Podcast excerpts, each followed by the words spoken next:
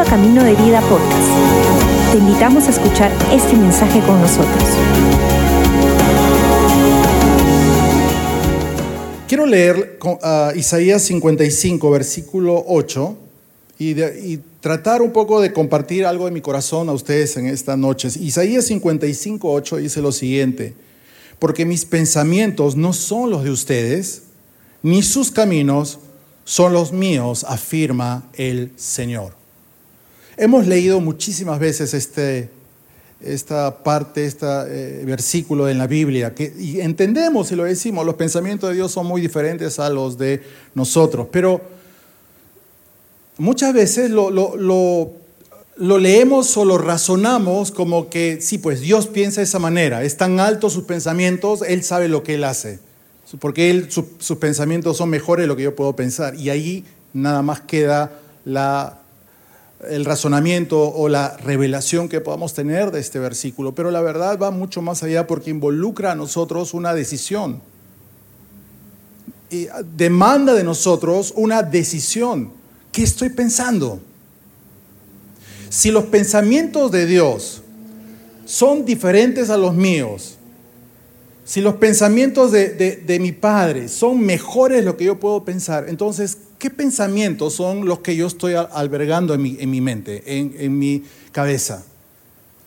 ¿No sería lo más lógico tratar de conocerle más para poder conocer su corazón y poder eh, conocer los pensamientos que él tiene acerca de mí? ¿No sería lo más sensato que no solamente quede como un lindo versículo para postear, pero sino que sea una revelación de descubrir el corazón de nuestro Padre, de tu Padre, y tú puedas entender qué es su corazón, qué son, qué son sus pensamientos, qué es lo que Él piensa de ti. Cuando éramos niños, cuando jugábamos en la, escuela, en el, barrio, y, probablemente jugábamos imitando algún programa, algún, algún programa de televisión, alguna película, algún héroe, algún detective, lo que sea. Y cuando nos repartíamos los roles, decíamos yo soy tal, yo soy tal, yo soy tal, ¿verdad? Ah, cuando éramos chicos. Y muchas veces ese simple juego requería que cada uno de nosotros cambiásemos nuestra manera de pensar por el personaje que estábamos interpretando. ¿Qué haría tal personaje? ¿Qué haría tal policía? ¿Qué haría tal superhéroe en mi lugar en este juego? Y tratamos de imaginarnos, de ponernos en el lugar de este personaje para poder interpretar ese rol en el juego con los demás chicos del barrio o del colegio. Y es que de alguna manera u otra, nuestra naturaleza humana nos lleva a, tratar de buscar, de poder entender los diferentes las diferentes maneras de pensar que encontramos a lo largo de nuestra vida en personas que nos inspiran. Ahora, vamos a encontrar personas que nos inspiran para bien, como también personas que nos inspiran para mal. Y ojalá que en nuestra jornada espiritual podamos nosotros, ante un versículo como el que leemos de Isaías 58, cuando Él declara que sus pensamientos no son los míos, ni sus caminos son los míos, ojalá que Jesús sea nuestro modelo de inspiración. En cualquier área, en el área de relaciones interpersonales, en la familia, en el trabajo, con nuestras finanzas, en cuanto a nuestra salud, en cuanto a la circunstancia que estemos atravesando. Entonces, la primera pregunta para ustedes en esta noche es, ¿qué piensas? ¿Qué estás pensando tú? Y ojalá, ojalá, ojalá, iglesia, que tú puedas eh, darte cuenta y descubrir qué es lo que Dios piensa de ti. ¿Por qué? Porque si tú descubres lo que Dios piensa de ti, las decisiones que tú vas a tomar va a ser basada en lo que Dios piensa de ti. Entonces, tenemos dos opciones. Aceptamos, abrazamos lo que Dios piensa de mí o lo rechazamos. Si Dios dice de mí, que soy su hijo amado, que tú eres su hija amada, tú tienes dos opciones. ¿Lo aceptas y lo crees? O dices, no, yo no creo. Dios no me puede amar. Y porque tú piensas de esa manera que Dios no te puede amar, las decisiones que tú vas a empezar a tomar en base a ese principio que abrazas en tu vida, va a ser eso, vas a tomar decisiones como una persona que no es amada por Dios. Y por lo tanto, las decisiones que tú tomas, basado en esa idea de que yo no soy amada o amado por Dios porque mira todo lo que ha pasado en mi vida, van a ser decisiones que te van a herir mucho más. Pero si tú empiezas a abrazar, a descubrir cuán amado o amada eres, tus decisiones van a cambiar. Porque vas a empezar a descubrir los pensamientos que Dios tiene acerca de ti. La Biblia nos desafía, nos desafía a aprender la manera como Él piensa. ¿Cómo podemos saber cómo piensa Dios? A través de la Biblia leyéndola, meditándola, masticándola, abrazando la palabra de Dios de tal manera que podamos descubrir qué es lo que Dios piensa de nosotros. Por eso la Biblia nos llama discípulos. ¿Qué es un discípulo? Alguien que se sienta a los pies de un maestro para aprender. Y hay una especie de, de debate. ¿Somos seguidores de Jesús? ¿Somos discípulos? ¿Qué somos? Muchas veces, dependiendo de quién escuchas, te va a decir un seguidor es aquel que estaba mirando a Jesús a lo lejos. Yo creo que son etapas. Cada uno de nosotros nos encontramos en diferentes etapas en cuanto a Jesús. Cuando venimos las primeras veces a escuchar acerca de Él, somos como esos, curiosos que aparecen en las páginas del Nuevo Testamento, como que nos llama la atención. Luego somos esos seguidores, viendo si Jesús realmente es quien dice que es. Pero llega un momento que la invitación es, ven más a mi círculo más íntimo, donde yo puedo hacer de ti un discípulo, alguien que se pueda sentar y aprender del maestro. ¿Estás aprendiendo lo que Dios piensa de ti? Jeremías 29, 11 dice lo siguiente, porque yo sé muy bien los planes que tengo para ustedes, afirma el Señor y esto es un recordatorio para usted en esta semana que puede estar enfrentando cualquier situación.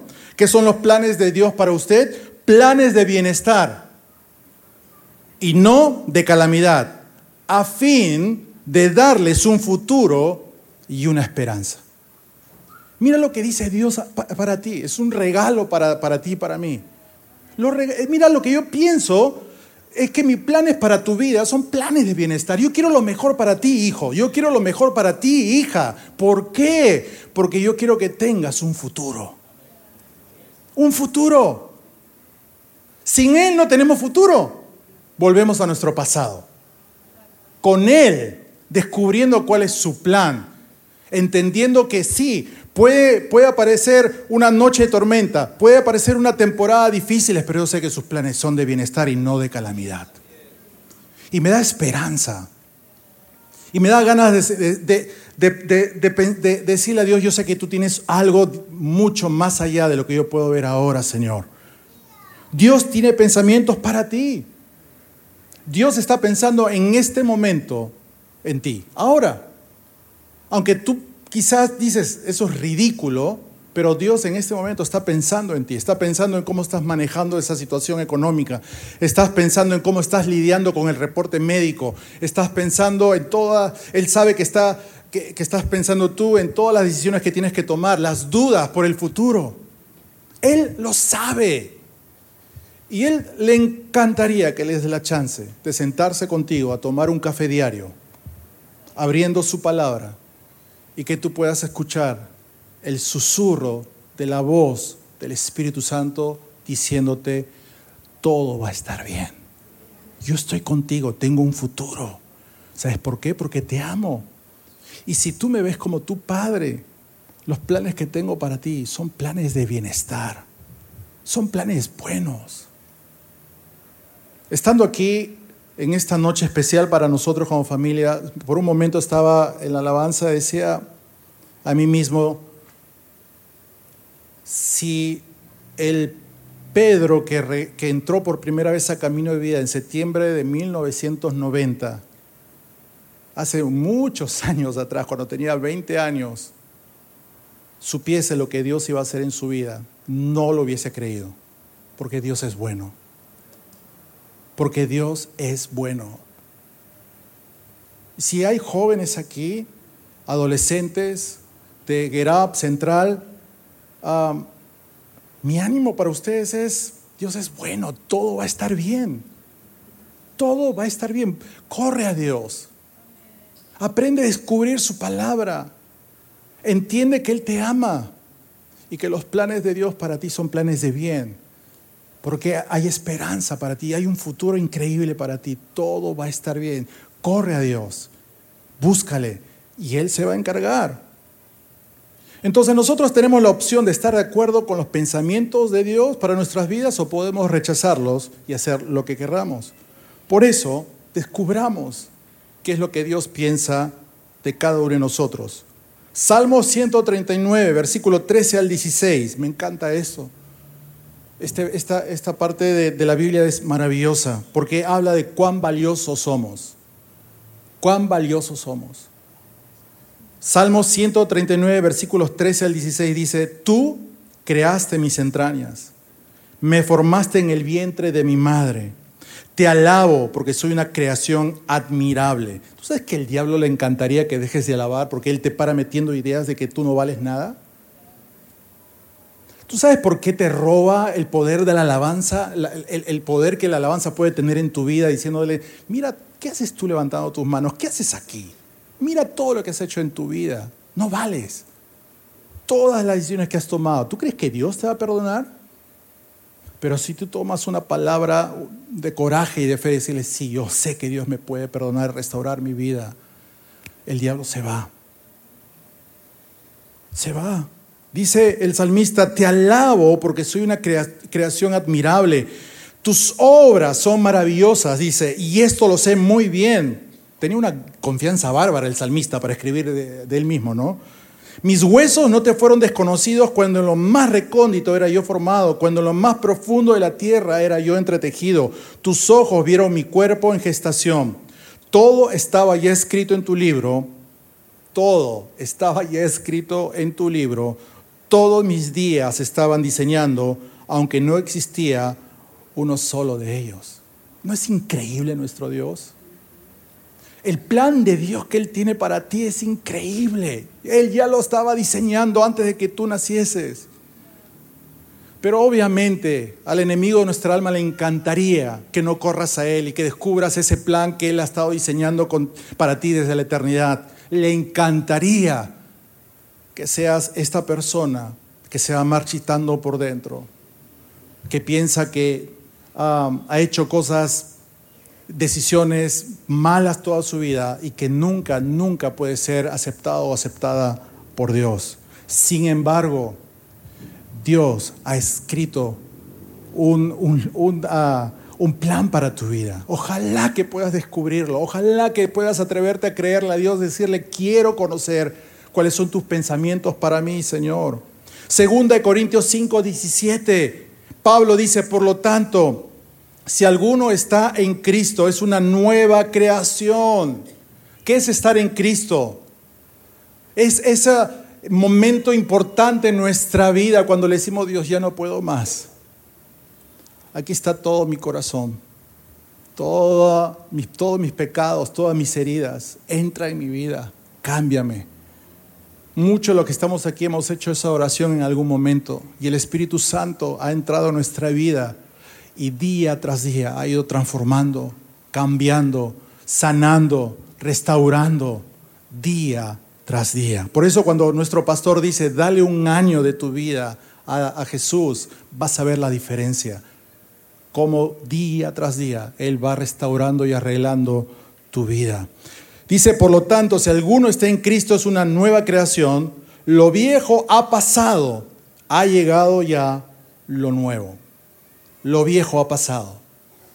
Es esa, ese, punto en tu vida cuando tú dices, cuando te encuentras con alguien después de tiempo y te dice, oye, ¿no te acuerdas? Sí, pero ese era mi anterior yo.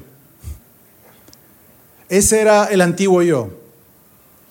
Dios ha transformado mi vida. Sí, ese era yo.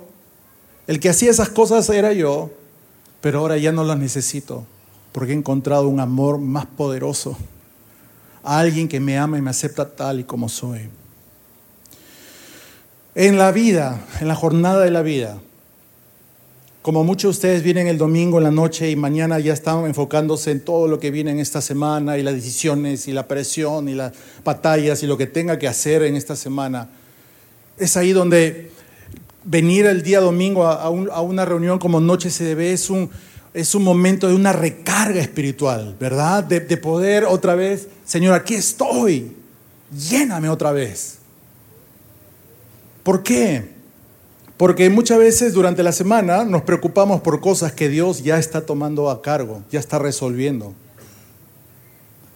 Lo escuché justo con mi esposa, un pastor, mencionar esto, nos encantó.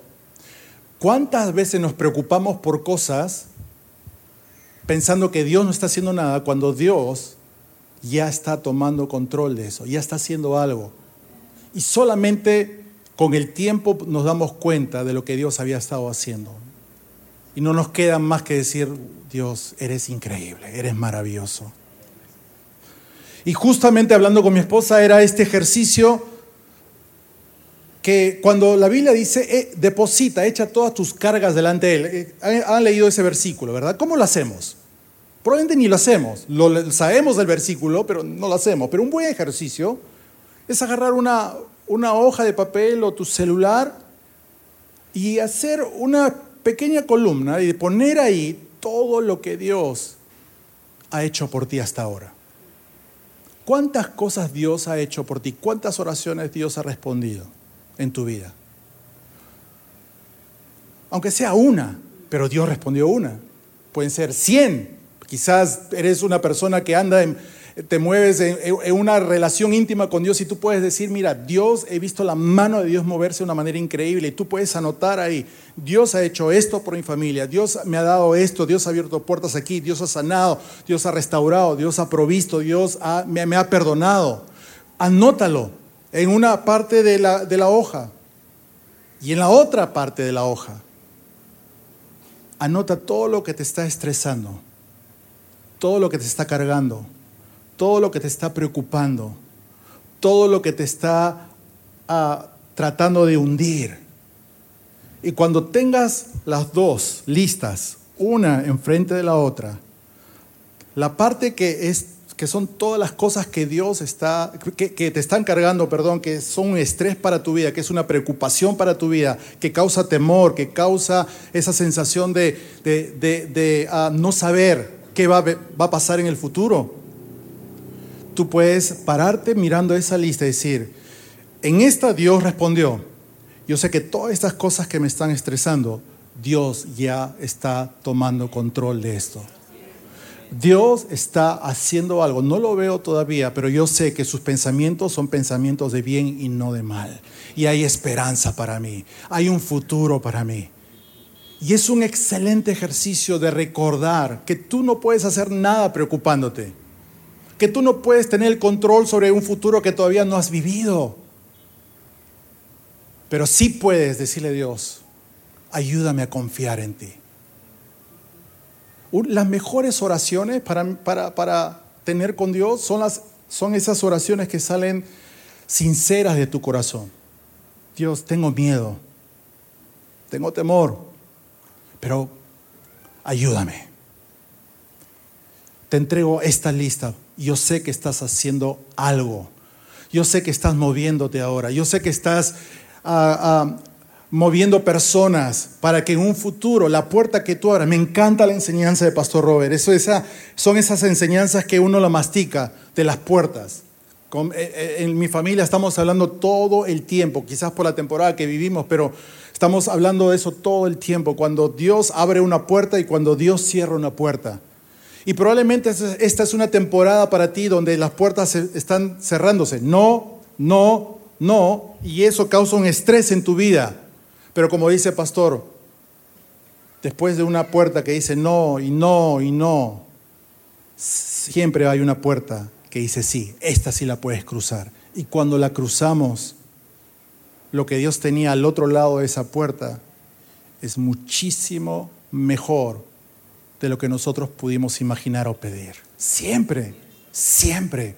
Porque cuando Dios responde, cuando Dios abre una puerta a tu favor, va más allá de lo que tú pudiste imaginar. Siempre. siempre.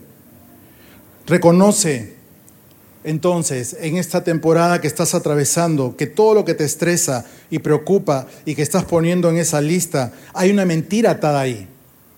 Porque así trabaja nuestro enemigo. ¿Por qué nos estresamos? Porque él lanza un dardo, una mentira a nuestra, nuestra, a nuestra mente, ¿sí o no? No, esta vez Dios nos va a responder. No, mejor ayuda tú a Dios. Mejor hazlo tú, no esperes, apúrate. No, no, no, mira, ¿sabes qué? Esta, esta vez parece que Dios no va a responder, se está demorando mucho. ¿Y cuántas veces en la Biblia encontramos historias que traen una lección a nosotros de, de personajes bíblicos que en vez de esperar a Dios, empujaron una puerta y se adelantaron a lo que Dios tenía para ellos?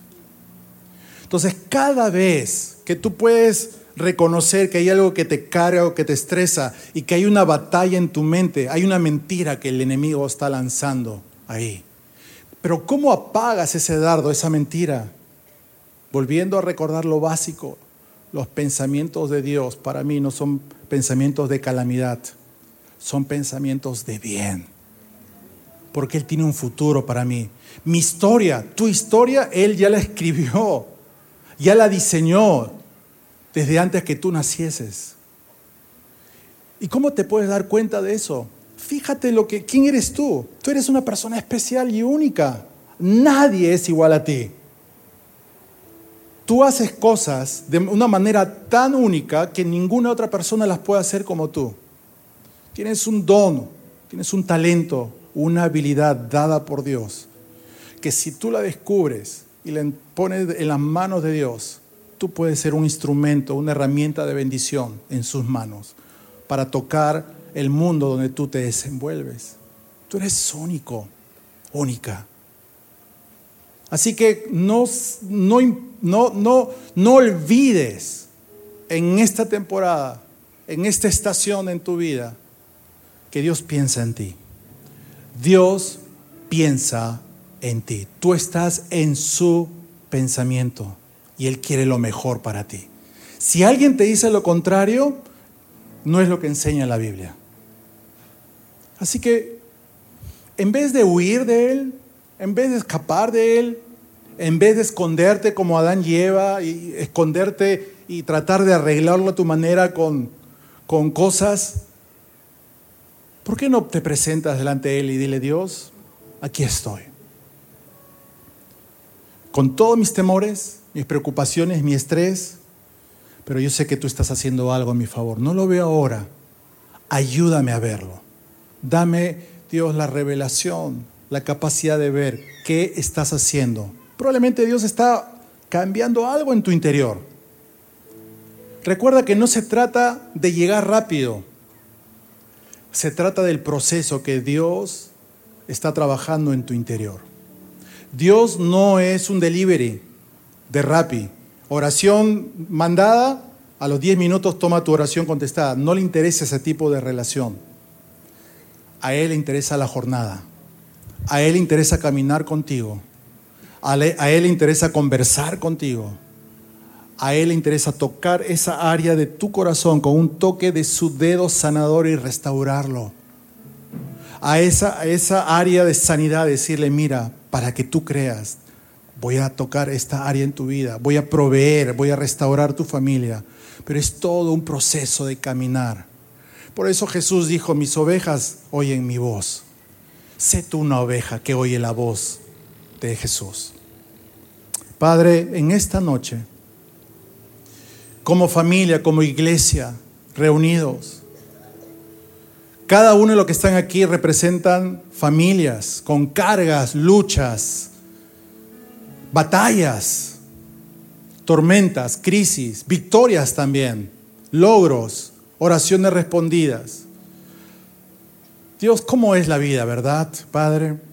Tenemos temporadas de celebración como también temporadas de crisis. Pero lo que podemos estar de acuerdo, todo lo que estamos aquí, bajo tu presencia, es que tus pensamientos son pensamientos de bien y no de mal. Y eso es lo que queremos abrazar en esta noche. Queremos irnos, Dios, de este lugar convencido para e, los siguientes días de que tú has escrito nuestra historia ya. De que tú, Dios, tienes un propósito. Tú tienes algo esperando para nosotros más adelante. Quizás no lo vemos ahora, pero lo vamos a ver pronto, Señor. Y esa es nuestra esperanza. Tú eres nuestra esperanza, Padre. Gracias, Señor. Queremos pensar como tú piensas, ver como tú miras, amar como tú amas, perdonar como tú perdonas. Y aquí está nuestra vida delante de ti, Señor. Gracias, Jesús. Amén. Gracias por acompañarnos. Esperamos que hayas disfrutado el mensaje de hoy. Si deseas más información, síguenos en nuestras redes sociales o visita caminodevida.com.